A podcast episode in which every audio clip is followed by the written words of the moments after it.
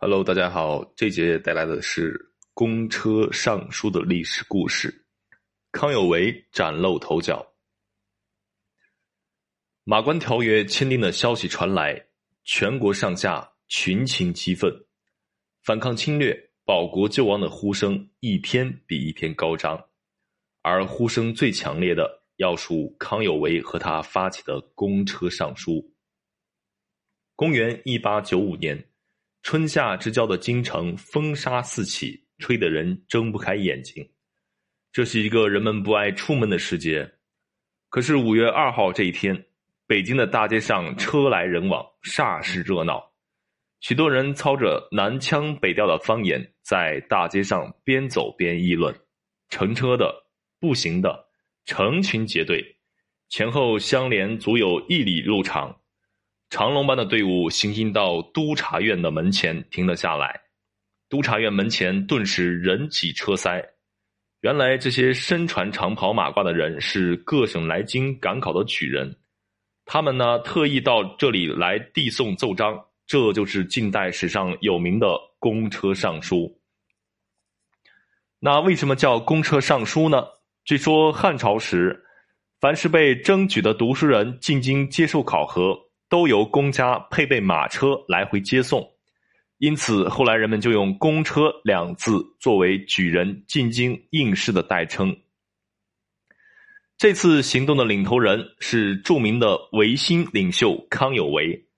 康有为是广东南海人，青年时代曾去过香港，他漫步街头，亲眼目睹香港的都市文明，真是大开眼界。感到英国人的确有一套治理社会的办法，而清王朝的统治也实在是腐败无能，于是萌生了用西方制度改造中国现状的变法维新思想。公元一八八八年，康有为趁到北京参加顺天乡试的机会，写了一封上皇帝书，要光绪皇帝快快实行变法。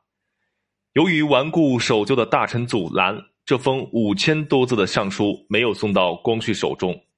但这一举动在一些有维新思想的人士中传了开来，康有为因此而出了名。转眼六年过去了，那一年是旧历甲午年，中国与日本打起了仗，结果是以天朝大国自居的大清国，败给了弹丸之地的小日本。这使康有为的民族自尊心受到了很大的打击。第二年三月，康有为和弟子梁启超一道北上京城考进士。隔了一个月，北京突然传来了这样一条消息：日本人威逼李鸿章签订了丧权辱国的《马关条约》。康有为事先知道了条约中有割让台湾和赔款的条条款，感到这个屈辱的条约万万不能签。便马上叫来广东和湖南两省参加会试的举人，于四月二十二日打头阵，到督察院去上书，要求拒签条约。与此同时，他和梁启超两人分头到一些大臣寓所，邀请他们参加拒签条约的请愿活动。经过他们的动员，许多爱国官员、社会名流纷纷上奏，交督察院转送朝廷。一时，递章的人们塞满大街，连上朝大臣的车辆都被包围的无法通过。台湾籍的举人得知家乡要被割让，更是痛哭流涕，泣不成声。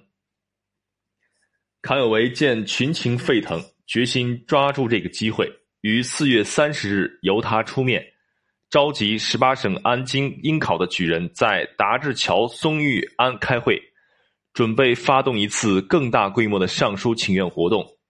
大会后，康有为接受与会者重托，花了一天两夜的功夫，挥笔起草了一封长达一万八千字的上皇帝书，提出了聚合、迁都、变法三项要求。